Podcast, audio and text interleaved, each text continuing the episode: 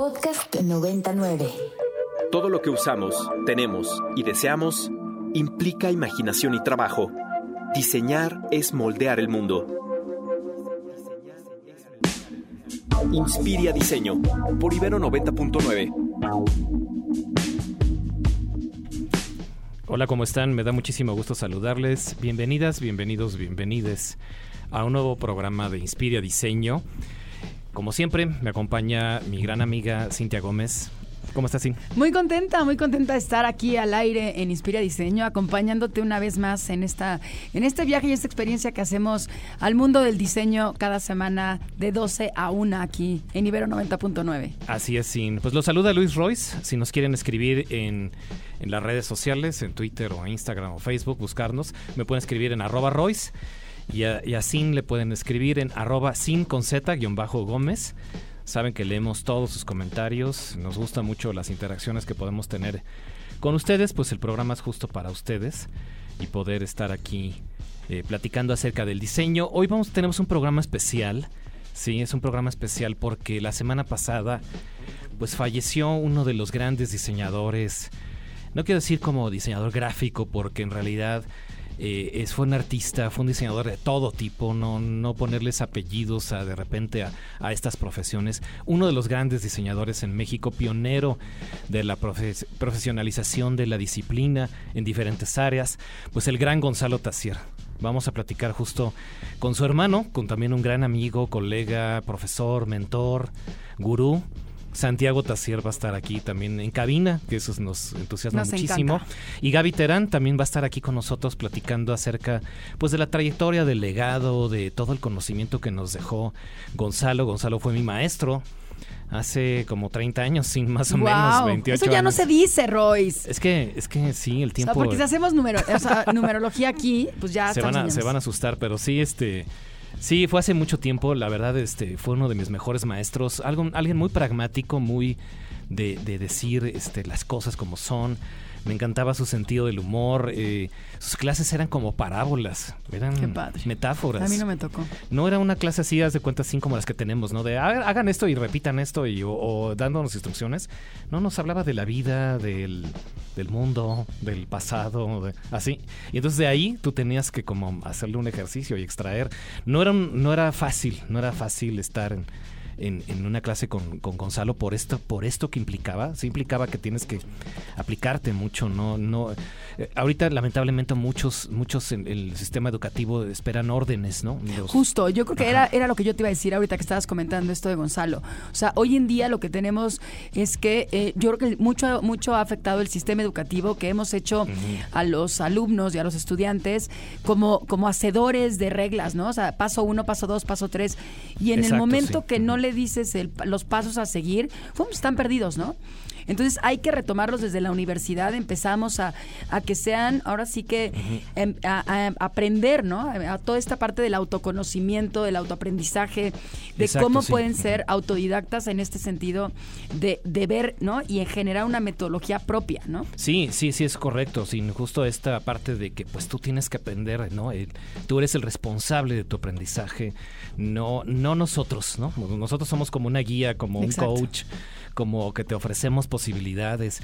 Y Gonzalo era alguien así, como una guía espiritual, digamos. Qué increíble. Que inspiró pues a muchísimos. Vamos a platicar justo, justo de la trayectoria de Gonzalo Tassier. Y, y bueno, pues también para que estemos aquí en contacto, nos pueden llamar aquí en cabina o mandarnos WhatsApp al 55 529 25 99 o las redes, las redes que ya conocen, las redes sociales de la estación. En Twitter estamos como arroba ibero99fm, Facebook, Instagram como ibero99. Sí, y también Spotify nos pueden seguir. Tenemos, recuerden, eh, un podcast donde también está Inspiria. Búsquenos así, Inspiria Ibero o Inspiria Diseño Ibero. Inspiria, porque estamos todos los Inspirias que colaboramos aquí en la estación. Entonces, este, estamos allí presentes para que nos puedan escuchar. Y bueno, vamos a platicar ahorita, miren, como noticia. Este, tenemos, tenemos a una invitada, una invitada de lujo, está aquí con nosotros, Pilar García. Pilar, eh, ella es curadora del, del museo, ahorita del Museo de Arte Moderno. Este, pero sobre todo queremos que platicar con Pilar ahorita porque hay una exposición, hay una exposición muy interesante de la obra de Vicente Rojo, hablando de, grandes diseñadores y artistas, sí, y, nos, da muchísimo gusto Pilar que estés tú aquí con nosotros en, en este programa Inspira Diseño aquí en Ibero 90.9 y que nos puedes platicar un poco también de la exposición porque entendemos que ya, eh, ya que está en sus últimos días. Muchas gracias Pilar, ¿cómo estás? Hola Luis, buenas tardes, ¿cómo están? ¿Cómo están todos? Te agradezco mucho la invitación. No, pues muchísimas gracias Pilar, gracias a ti por tu tiempo y por dedicarnos. ¿Qué nos puedes contar de esta exposición de Vicente, de Vicente Rojo? Pues mira, se trata de una exposición retrospectiva de Vicente Rojo. Eh, e, esta exposición en particular aborda más la parte artística de Vicente Rojo, pero sin embargo, bueno, Vicente Rojo es un personaje como central, como tú lo has dicho, en el diseño de estos artistas, de que antes de que se hiciera la, carrera de diseño gráfico en el 69, que precisamente se abrió en la Universidad Iberoamericana, eh, eran los artistas los que hacían estas colaboraciones para revistas y para logotipos, eran, eran, era o Fernández Ledesma, por ejemplo, Brian Nissen, o Vicente Rojo, ¿no? O Guillermo Prieto. Entonces, bueno, en ese sentido, Vicente tuvo una una carrera central, una posición central dentro del diseño, no solo porque hizo muchos logotipos, podemos decir el de la jornada, el de plural, el de eh, uno más uno, por ejemplo, bueno, en, cantidad de, logotipos, pero también fue un gran editor. Él estuvo, él creó ERA, la editorial ERA, que era precisamente, tenía la R, tenía que ver con rojo, eran las iniciales de Expresate Rojo y este ay, se me fue ahorita el otro nombre, pero eran, eran tres amigos que hicieron la editorial Era, luego estuvo, estuvo eh, a tu cargo muchísimo tiempo en la librería, la editorial Madero, en donde se imprimían todo tipo de revistas, ¿no? Culturales sobre todo, eh, pósters, entonces, bueno, realmente su trabajo en cuanto a diseño, pues realmente fue inagotable, ¿no? Y bueno, los vasos comunicantes que hay entre su trabajo de diseño y la pintura, pues creo que pueden verse mucho en la exposición perdón, escuchamos de repente un sonido. No, ya dinos. ¿Ya? Sí, sí, sí. Ah, bueno. Entonces, bueno, un poco lo que te decía es que, bueno, esa exposición, aunque se dedica nada más a, la, este, eh, abordar la parte artística, pues podemos ver mucho los vasos comunicantes que hubo también entre el diseño y la cultura de Vicente Rojo, ¿no? Es una, una, exposición retrospectiva, que es una exposición que eh, abarca 360 piezas, 364 piezas, entonces realmente es una, te da una muy buena visión de lo que trabajó Vicente.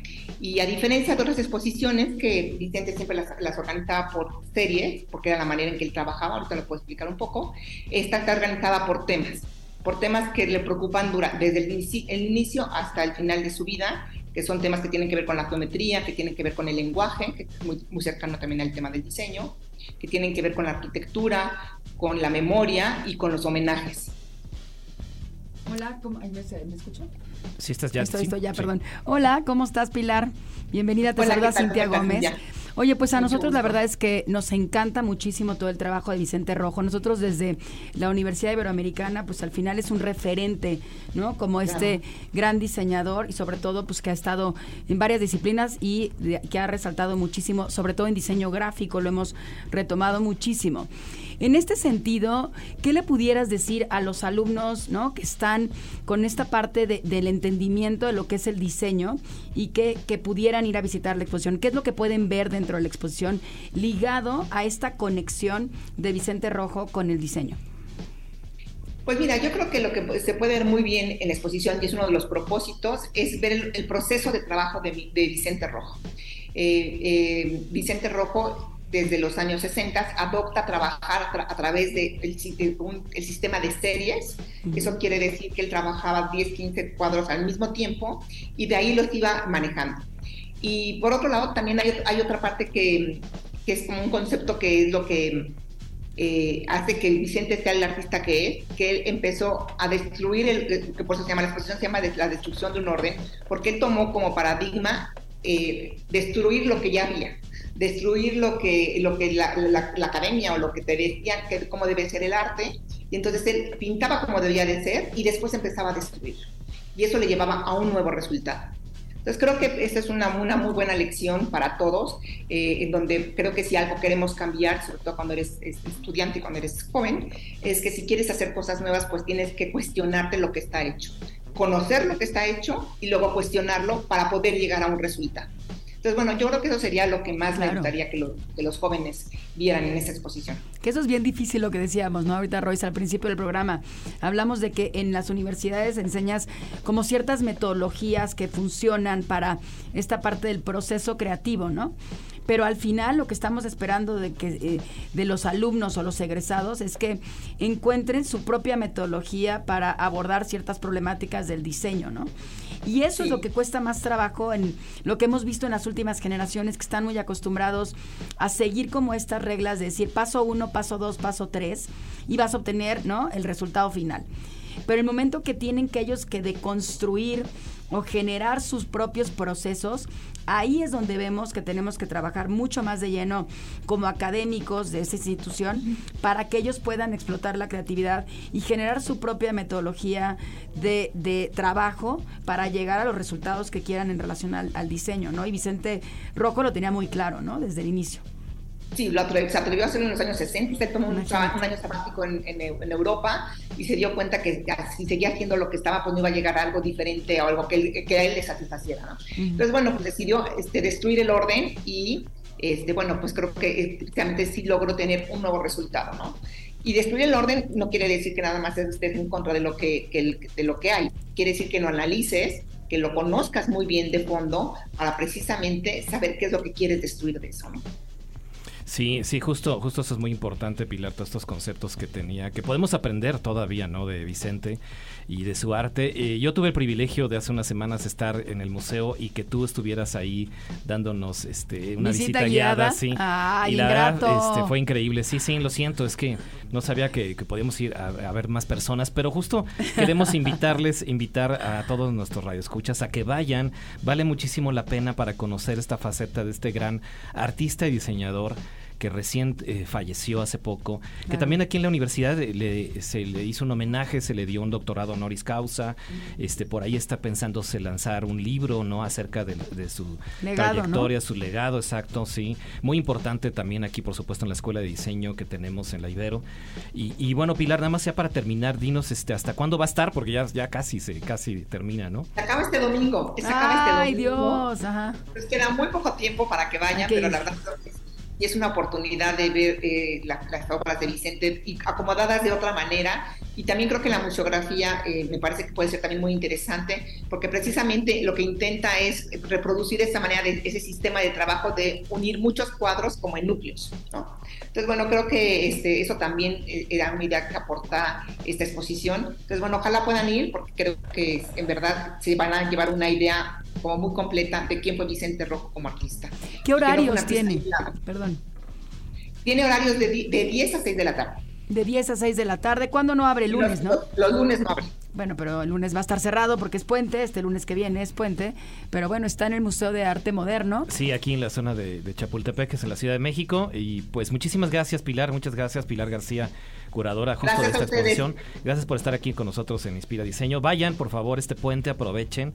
Vayan a ver eh, esta exposición, está increíble. Y pues muchas gracias, Pilar, gracias. Gracias por la invitación. Hasta luego, gracias. Y bueno, pues continuamos, continuamos con el programa. Eh, nos vamos a ir a un corte musical. Fer, ¿qué vamos a escuchar? La primera canción de hoy se llama Revolution 909 y es de Daft Punk.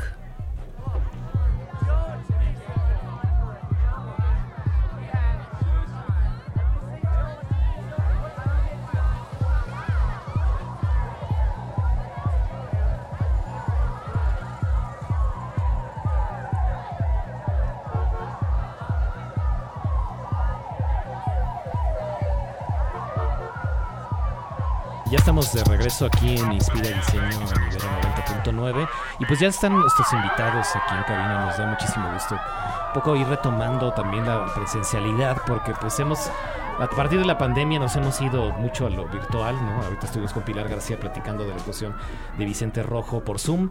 Pero bueno, pues gracias, gracias, muchas gracias Gaby, Gaby Terán y, Santiago, Santiago Tassier, que estén aquí presentes. Pues es un privilegio también para nosotros que puedan acompañarnos.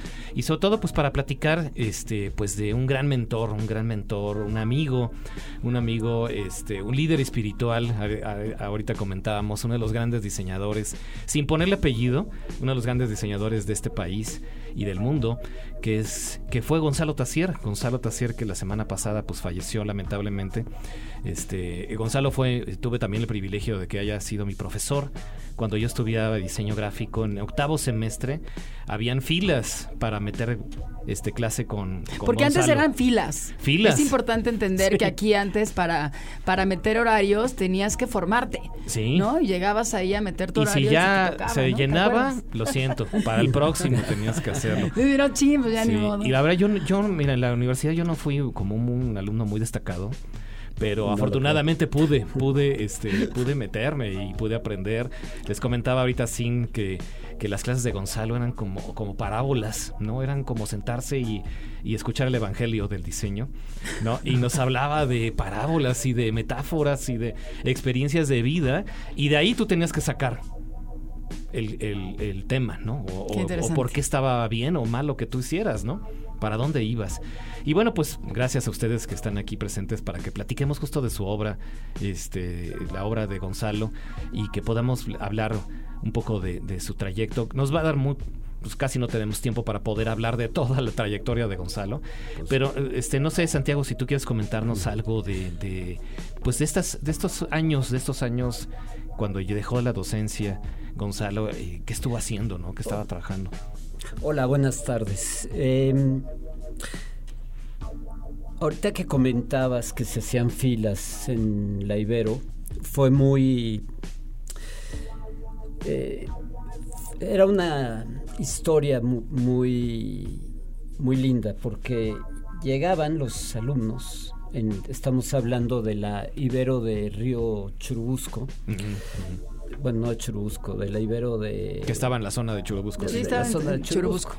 Este, en el Peine, que eran los salones eran anfiteatros y este pues se le llenaban las las este Las clases. no las clases, las aulas se llenaban, se metían de otras carreras por escucharlo.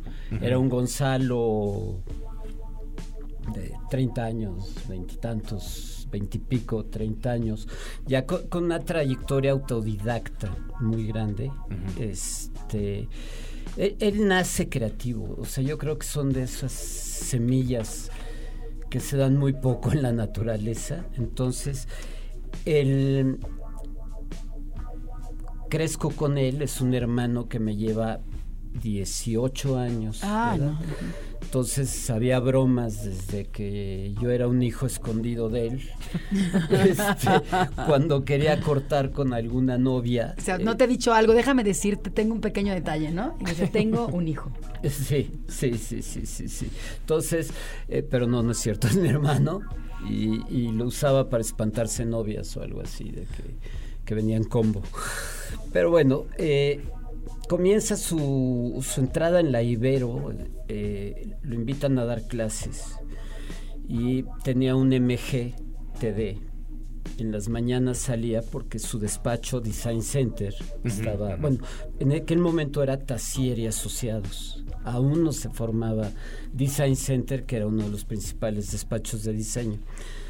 Entonces salía en su MG TD, salía y en un alto se encontraba Juan Aceves, otro diseñador prodigio, hi- hijo de esta alma mater. Se encontraban y estaban esperando los dos con, con sus flamantes coches. Imagínense esto en los años 70. El, el MG es un coche deportivo, ¿no? Ajá, ok. Pero para todos los que no conocen el MG, Bueno, ¿no? a- ahora ya, ya resurgió el MG. Entonces, Sí, este, ha regresado la marca Morris Garage este, y el MGT de 60, pero no vamos a hablar de coches. Estaban ambos, ambos diseñadores mirándose a los ojos, esperando el SIGA, para ver quién entraba primero a la puerta. ¿no? Entonces desde ahí llegaba un Gonzalo con el pelo largo, bigote muy setentero, y este, pero con su sencillez de siempre. Si algo puedo decir de Gonzalo es que jamás tuvo un ego exaltado, pudiéndolo haber tenido. Claro, con la trayectoria. Este, dicen que la muerte no es que se va el cuerpo, sino es la eh, disolución del ego. En el caso de Gonzalo, nunca lo tuvo, nunca lo tuvo. Es, fue generoso hasta el último minuto, hasta la última charla que tengo. Tú podías llegar, tocar la puerta de su casa y decir, oye, un día te oí en tal universidad, un día, ¿me puedes explicar qué es el color rojo? Y él te lo iba a decir. El crecer con él fue muy intenso porque su cuarto estaba al lado del mío, entonces pues era una prolongación de la lagunilla, todos sus objetos. Yo me considero objetofílico, no nos llamamos nunca acumuladores, sino objetofílicos. Eh, ¿Cuál sería la diferencia entre uno y otro? Ah, el objetofílico es es un coleccionista ordenado. el, acumulador lo que sea. El acumulador lo que, sea. Pero pues estábamos en el mundo de las dos cosas, ¿no? Nos, este... Eh, tremendo. Un día llegó con un caballo de madera de una feria. No, te lo este, ¿Sabes esto de carrusel? O, del, o, el caballo donde te subes a la foto. No, el caballo de carrusel. De carrusel. O podía llegar con dos. En, aquella época los agentes de tránsito se vestían de un color kaki, ¿no? Y se les decía tamarindos o cafés con leche.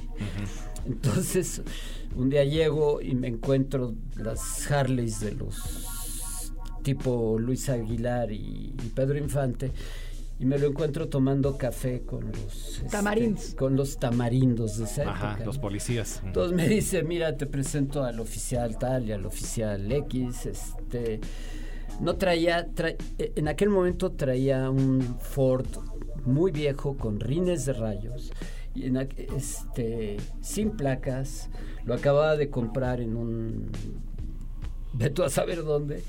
Este y su forma de arreglar las cosas, o sea, en vez de una mordida o de algo, y acabó dibujando a los policías en la eh, haciéndoles un retrato y su placa y todo. Aún conservo, porque le acabaron regalando una placa. O sea, y aún conservas la placa. Aún conservo la placa. Después hicimos ya más travesuras y este, pero él me enseñó, esa es una parte. O podía salir en que se vendían las manos de cangrejo en, su mesa de la esquina en Miscoac, porque éramos nobles miscoaqueños, y podía salir con la mano de cangrejo, eh, fumaba mucho y este... Ponía ahí el cigarro. Entonces ponía ahí el cigarro, se escondía la mano y me decía, me decía muchas modas, de muchos modos, me decía reptil, me decía pigmeo, que es el que pues hasta la fecha me decía, pero no es pigmeo por chaparro, ¿no? Sino porque era un cerdo meando.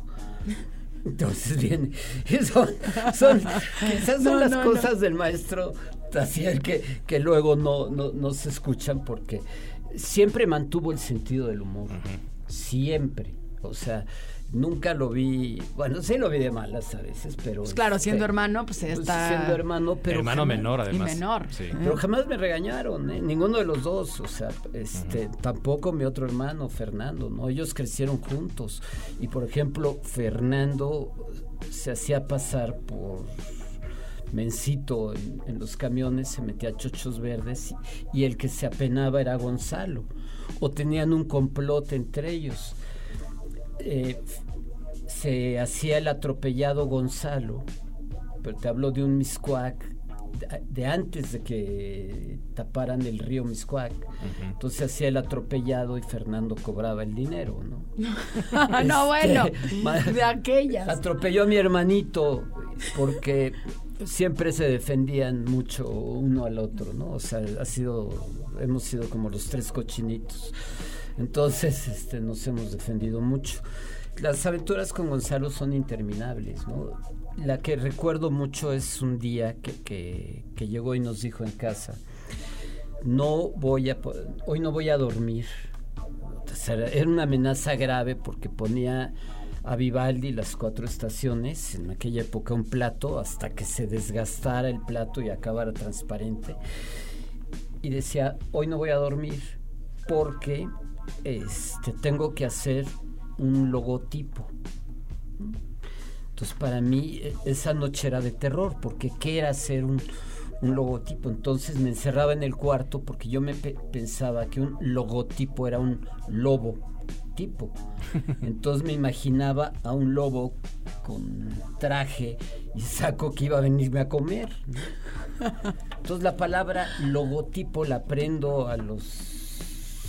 Está en mi vocabulario desde niño, no, no te puedo decir entonces ya me, llamó y me dijo, no, esto es una morfología de dos palabras y esto es un, logotipo, pero lo podías ver haciendo diseño de cualquier cosa. Trató de ser sacerdote. Ah, eso no sabía. ¿Qué tal, ah, eh? Estuvo. Por eso era el, evangelio el, evangelista del diseño. Te digo, tú que decías que echaba. Oigan, tenemos que irnos a un corte. Perfecto, sí, sí. Y este continuamos aquí en, hablando justo de la trayectoria de Gonzalo Tassier. Y regresamos aquí en Inspira Diseño Nivero 90.9. Gracias. Un momento para la lluvia de ideas y después poner las manos en acción. Inspira Diseño por Ibero 90.9. Ahora sí, es momento de poner la idea en el objeto. Inspira Diseño. Regresamos a Inspira Diseño por Ibero 90.9.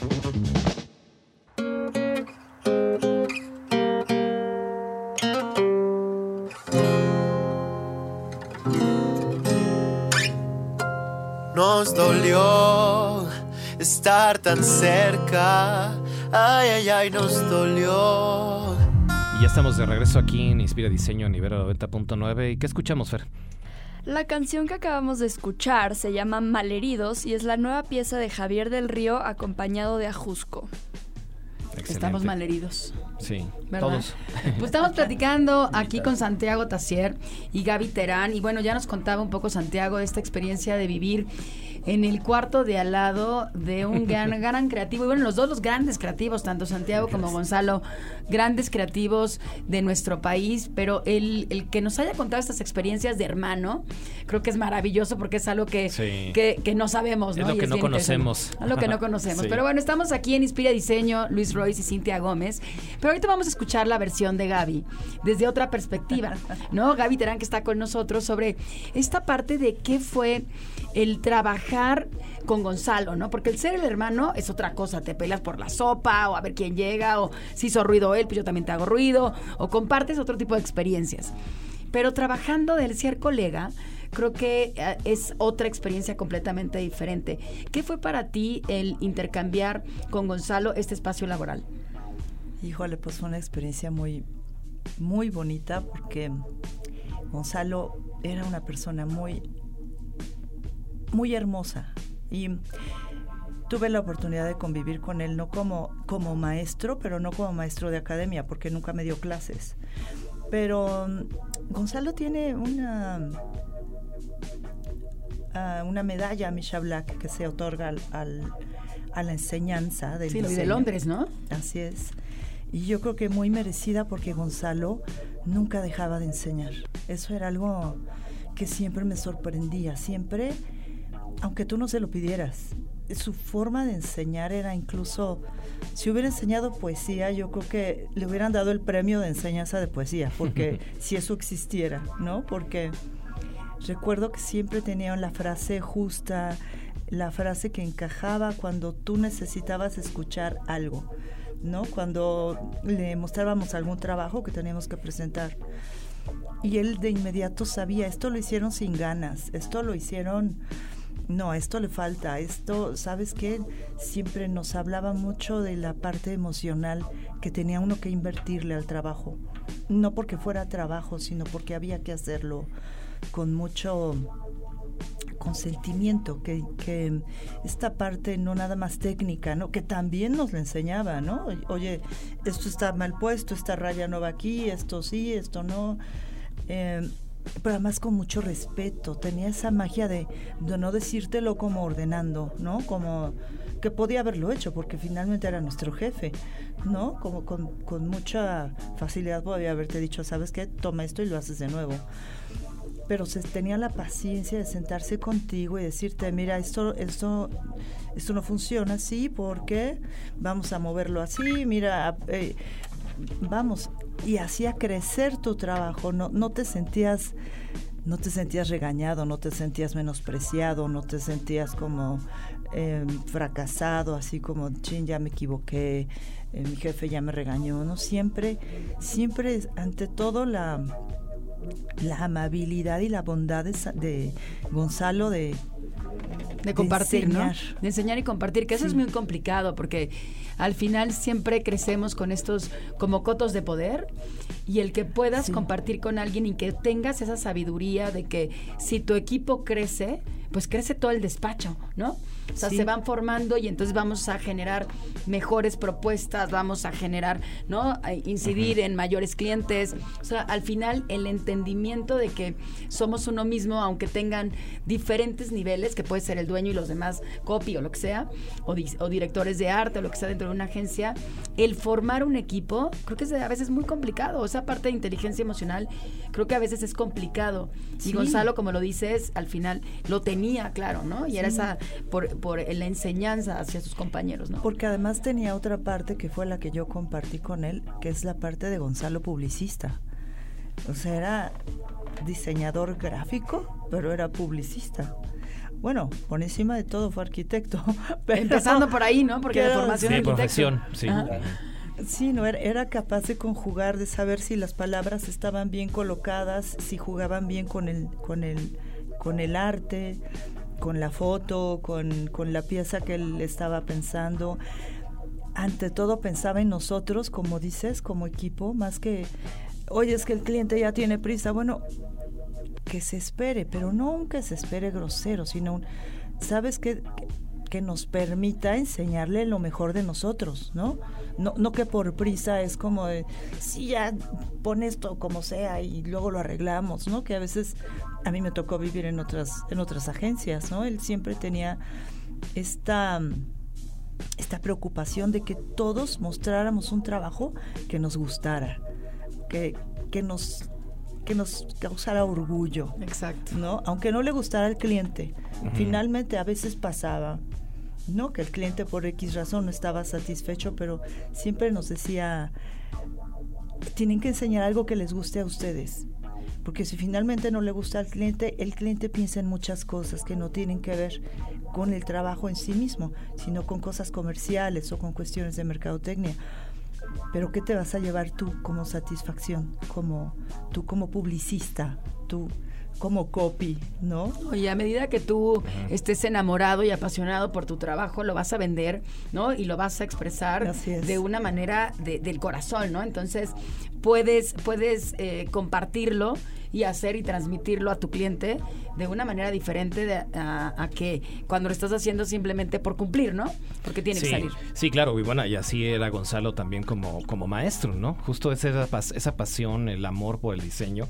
Estamos, estamos platicando aquí en Inspira Diseño con, con Gaby Terani y con Santiago Tassier, justo de la obra de Gonzalo, que seguramente ustedes pues conocen su obra, sí, aunque no conozcan personalmente o no la hayan conocido, pero por ejemplo eh, Pemex, el logotipo de Pemex que ven en cada gasolinera, pues fue creación de Gonzalo, si son fanáticos del fútbol. El Aguigol se podrán acordar. el, Aguigol, este personaje que fue la mascota de México en el Mundial de 1994. Bueno, también de Correos de México, si todavía son románticos como Gonzalo. También y mandan cartas. Y bueno, también recibimos cartas. Este también el, logotipo, el logotipo de, Correos de México fue creación de él. Si les gustan las conservas eh, del fuerte, pues ahí también es un logotipo de él. O sea, podemos ver la obra de Gonzalo en todos lados y eso es lo interesante como, como creador, como maestro, ¿no? Como diseñador, como apasionado, como coleccionista, ¿sí? Como amigo también, ¿no? Este, todo este gran legado que dejó y sobre todo también esta humildad, ¿no? La humildad que él tenía. Conocemos a muchos diseñadores y uno de los grandes defectos que podemos tener en el diseño es la soberbia, ¿no? Y decir, es que yo soy el creador, soy el diseñador y más viniendo de la arquitectura, ¿no? Yo soy el arquitecto y del mundo, ¿no? Pero, pero tú, Santiago, que seguramente tienes mil anécdotas, ¿cómo ves ese, ese Gonzalo como amable? ¿Cómo, qué recuerdas de él que haya sido como una anécdota interesante? Eh, gracias, Luis. Aparte de, lo amable, ahorita que comentabas lo de los logos, eh, eh, algo que tengo muy, muy presente de ser, de ser amable. Hubo un día que me obligaron a, a rezar de rodillas dentro del Simón Bolívar. Entonces me dijo, si te vuelven a, hacer que, que eso suceda, vamos a hacer esto. Entonces me, me pintó en la panza un diablo pero un diablo muy tierno, muy bonito, en llamas. Eran unos plumones. un diablo en llamas. Sí, pero yo, yo dormí dopado porque eran los plumones de los años 60, esto versión 66, ¿no? 67. Y te levantas y, y dices, viva el diablo. Pues yo bien obediente, agarré, lo hice, este, pues imaginan el resultado, esto en una escuela de hermanos lasallistas, ¿no? o sea, donde, donde fui a acabar, pero también nuevamente su amabilidad de, en la vida, pues el tener una medalla que, le dio la reina Isabel y, que es un Misha Black, y, no, lo, no lo presumía.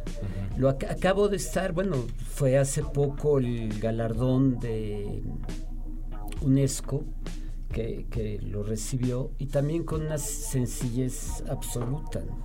Nunca, nunca, nunca, es más, de hecho, hay gente que, que trabaja, que trabajó a su lado, que se adjudican trabajos y no le importa, le dice qué bueno, no le importaba, ¿no? Dice qué bueno, que este, necesito mejorar, ¿no? Siempre tenía esa sonrisa, siempre tenía ese carisma. Ahora, en, lo que acaba de comentar Gabriela es importante. Él se debatió mucho, era tan especial, espacial, perdón, que espacial y especial. espacial y especial, que estaba entre lo plano, entre sus obras de, dibujo y entre la publicidad. Un día llegó, no tenía la campaña de Chrysler. Este, este, yo llegué a desayunar con él, o quizás habíamos llegado juntos esa mañana, y en eso se pone a freír unos huevos. Y me dijo, ya lo tengo. Va a Bosel, la agencia, y es cuando sale el comercial de Chrysler, que, que empieza cámara, se están friendo unos huevos, se va abriendo y resulta ser el cofre del Chrysler Levarón de esa época. La, forma en que él sacaba la creatividad es de todo, ¿no? La creatividad con las palabras. Decía que la creatividad era una veladora con una flamita muy pequeña guardada en el corazón y que siempre la debes de tener prendida.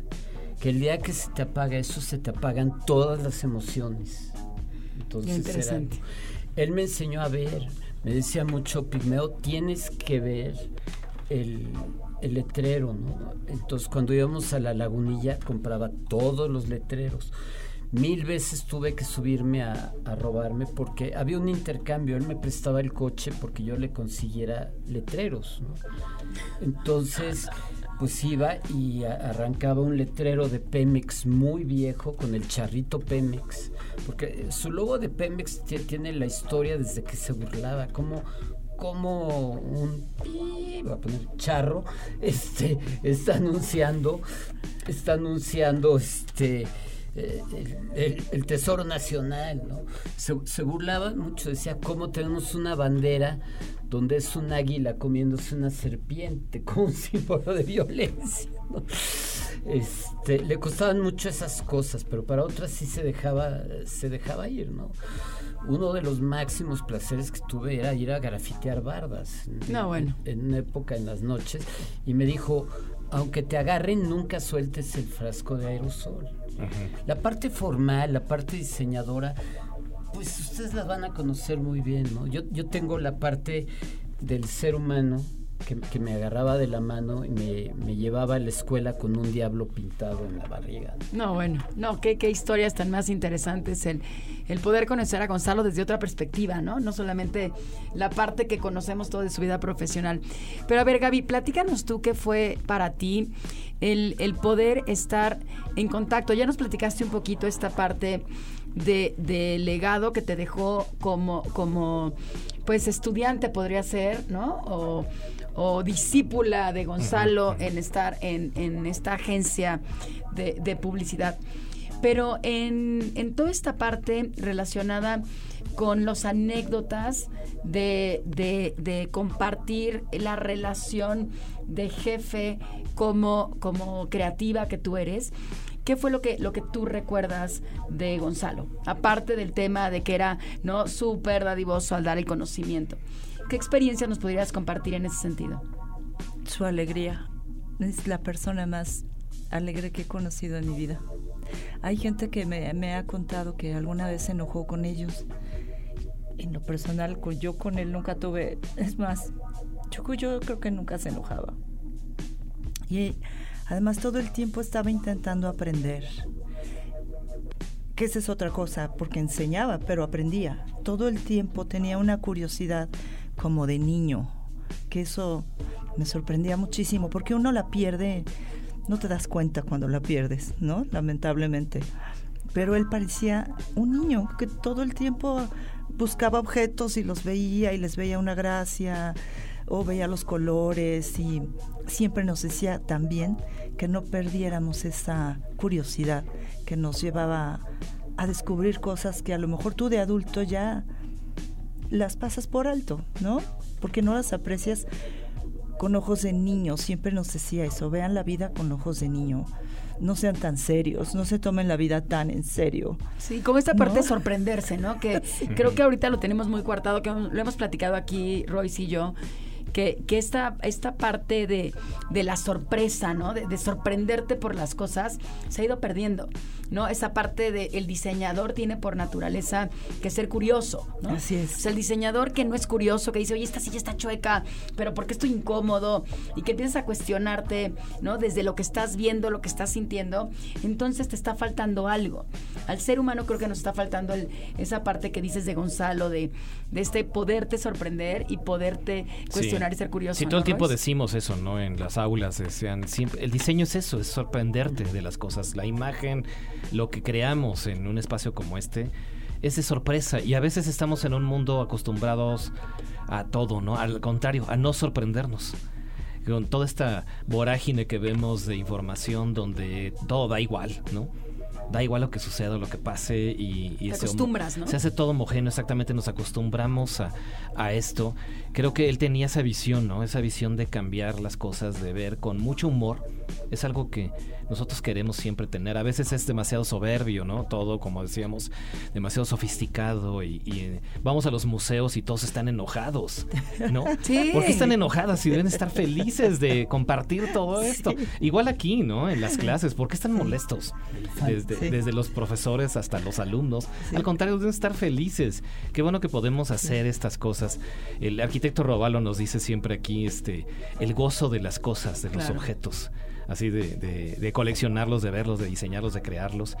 Y, y eso es lo que él compartía mucho, ¿no? Sus clases, me acuerdo yo todos los dibujos que me hacía, ¿no? Y, todos estos juegos de palabras. Y así me explicaba, ¿no? Así explicaba tal proyecto, ¿no? Este, y ¿Tú cómo ves, Santiago, eh, esta parte, ¿no? De, del gozo por disfrutar las cosas que tenía Gonzalo? ¿Cómo lo ves? Sí, él, él odiaba el... Bueno, no odiaba, porque no odiaba nada, pero no le gustaba el fantasma de la seriedad. Eh, eh, así lo llamaba, ¿no? Él en la agencia, por ejemplo, cuando trabajó en Darcy, llevaban la cuenta de Leopardo Motitas. Entonces se ponía el traje de Leopardo Motitas. Motitas era un chicle muy viejo.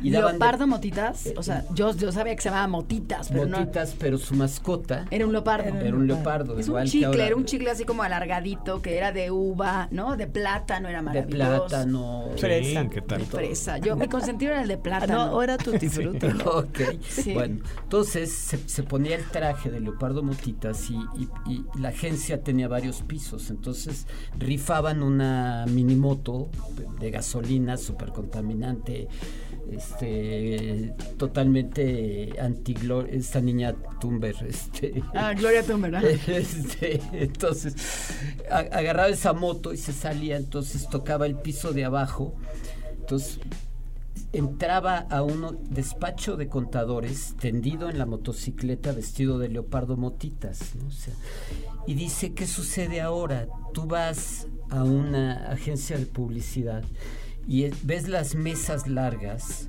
cada quien con sus audífonos metido en su computadora y dijo una frase, no se hablan ni con ellos mismos, ni consigo mismo, ¿no? O sea, es un creativo enojado, esperando tirar la torre de Yenga para que se caiga su compañero y, donde ya no hay esa camaradería que puede existir en una agencia. Ya no se visten de leopardo motitas, ya no agarran un carrito de súper teniendo la cuenta de comercial mexicana y atropellan a su jefe, ¿no? como atropellaba él a Givert, a Enrique Givert, un, gran publicista. ¿no? O sea, si Lilla Coca después del comercial de los de Chrysler de los huevos eh, estrellados sobre el cofre de Levarón este lo mandó llamar porque lo quería tener en su tripulación como parte cliente de Chrysler, pero pues, no quiso. Él, él, decidió quedarse en México, él decidió estar en su despacho de diseño en Retorno Tassier. Eh, su trayectoria te la puedo decir, ¿no? O sea, fueron muchas agencias de publicidad, despachos de él, y terminó dibujando en su jardín hasta el último día con, muchísima paz. Tengo esas fotos, tengo las últimas fotos que, que se tomaron de él. Entonces terminó con mucha paz que es lo que queremos todos, ¿no? O sea, como seguir tu pasión. Y yo creo que estás dejando un gran mensaje aquí, Santiago. O sea, me quedo con esta parte de la vela la vela del corazón que tiene que estar, ¿no? Prendida siempre y se te prende, se te apaga, se te apagan las emociones. Creo que hoy estamos ávidos de sentir, ¿no? De vivir y de reírnos y disfrutar la vida intensamente. Y si algo hizo Gonzalo fue disfrutarlo hasta el último día haciendo lo que le gustaba, ¿no? Diseñar, crear, ¿no? Generar compartir estas, estas campañas y compartir conocimiento con el que estuviera al lado, ¿no? Como bien dicen, este ejemplo de que si alguien tocaba su puerta y le decía que es el color rojo, y que te sentaras a, ¿no? Se pudiera tomar el tiempo de sentarse a platicar. Creo que eso es súper valorable de Gonzalo, ¿no, Royce? Así es, sí. Y pues ya miren, ya casi terminamos. Podemos seguir platicando horas, horas de anécdotas de, Gonzalo Tassier, de gran maestro, diseñador y que pues siempre lo recordaremos, estará siempre en nuestros corazones el gran Gonzalo y eso es lo mejor, lo que podemos rendir como de tributo, ¿no? A un artista, a un diseñador, a un creador, pues es recordarlo siempre y convivir con él siempre, ¿no? Muchísimas gracias, gracias, se nos acaba el tiempo. gracias, gracias, Gaby Terán, gracias, eh, Santiago Tassier, gracias por todo compartir Oye, qué padre que vinieron a cabina, es completamente diferente que tenerlos aquí en cabina Antes era como muy común, eh, es complicado. Pero después de la pandemia ya no. Nadie quiere venir, o sea, como que dicen, ya mejor en Zoom me conecto y ya, bye, ¿no? Pero bueno, pues gracias. pues nos vamos, nos vamos, muchísimas gracias, esto fue un Inspire Diseño, nos escuchamos la próxima semana, gracias Sin, gracias Fer, gracias a Diego que estuvo aquí en los controles y nos escuchamos la próxima semana. Gracias. No, apaguemos la velita. Eso.